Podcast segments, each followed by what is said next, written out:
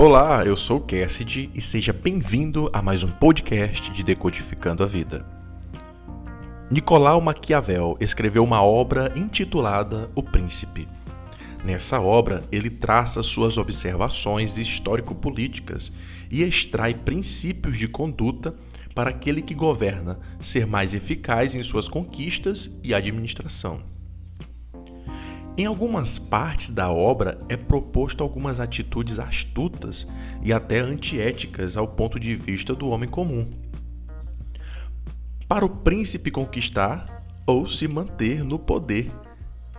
Por isso, muitas vezes chamamos de plano maquiavélico aquele plano coberto de astúcia e esperteza para conseguir o que se quer. O homem tem um espírito dominador Deus fez o homem para dominar toda a criação. Porém, o pecado desvirtuou os propósitos. Em Provérbios 6, vemos que uma das coisas que Deus abomina é o coração que traça planos perversos. O homem, por causa da inveja e cobiça, é capaz de planejar qualquer atrocidade para a satisfação própria. Todos nós temos esse instinto dominador. Como todo instinto, nós devemos saber administrar suas pulsões para não cometer pecados ainda maiores. O coração que traça planos perversos é tão comum quanto você nem imagina. Se observarmos profundamente, podemos estar fazendo isso sem perceber. Pelo instinto de dominadores, podemos ter atitudes manipuladoras para tirar vantagem dos outros. Qualquer um que busca satisfazer sua necessidade ou seus desejos em detrimento dos outros se encaixa nessa lista de coisas que Deus abomina. Traçar planos perversos nada mais é do que satisfazer-se em detrimento de alguém. O ser humano tem uma necessidade de se sentir superior em todas as situações. Isso deve ser logo percebido por nós para que não venhamos nos prejudicar. Por exemplo, pessoas que subornam para conseguir o que quer, pessoas que manipulam outras através de mentiras, pessoas que manipulam também quando se faz de vítima para arrancar a complacência do próximo.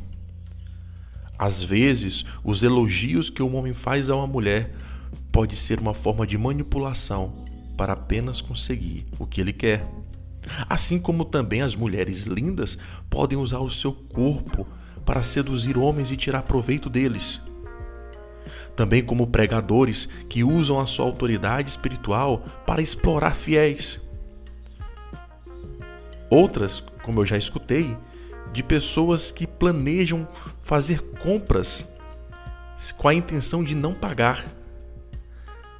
Ora, a lista de provérbios fala sobre o coração que traça planos. Não é algo que você precisa desenhar ou falar.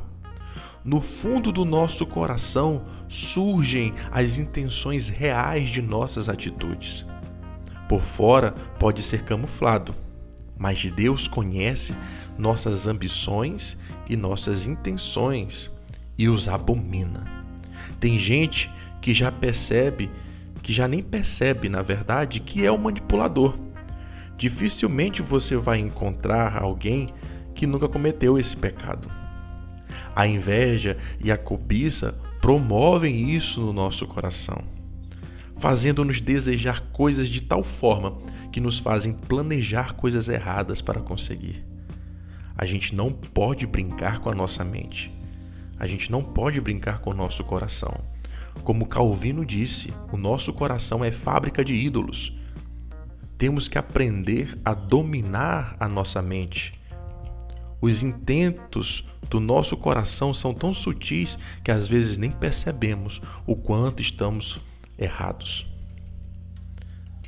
Agora, creio que a solução para esse pecado é a abnegação, é o negar-se a si mesmo, é o tomar a cruz e seguir a Cristo. Precisamos negar o nosso desejo de domínio, Precisamos entregar toda a nossa vida ao senhorio de Jesus. Ele é quem vai ditar as regras para o nosso coração. Através do Espírito Santo, somos orientados a agir de modo mais justo. Exercitaremos o domínio próprio, que é um fruto do Espírito, e que tanto precisamos nesses casos. E a oração continua sendo a mais excelente atividade espiritual para sabermos administrar bem a nossa vida. Esse foi o nosso Decodificando de hoje. Agradeço a sua atenção e até a próxima, se Deus quiser. Fica com Ele.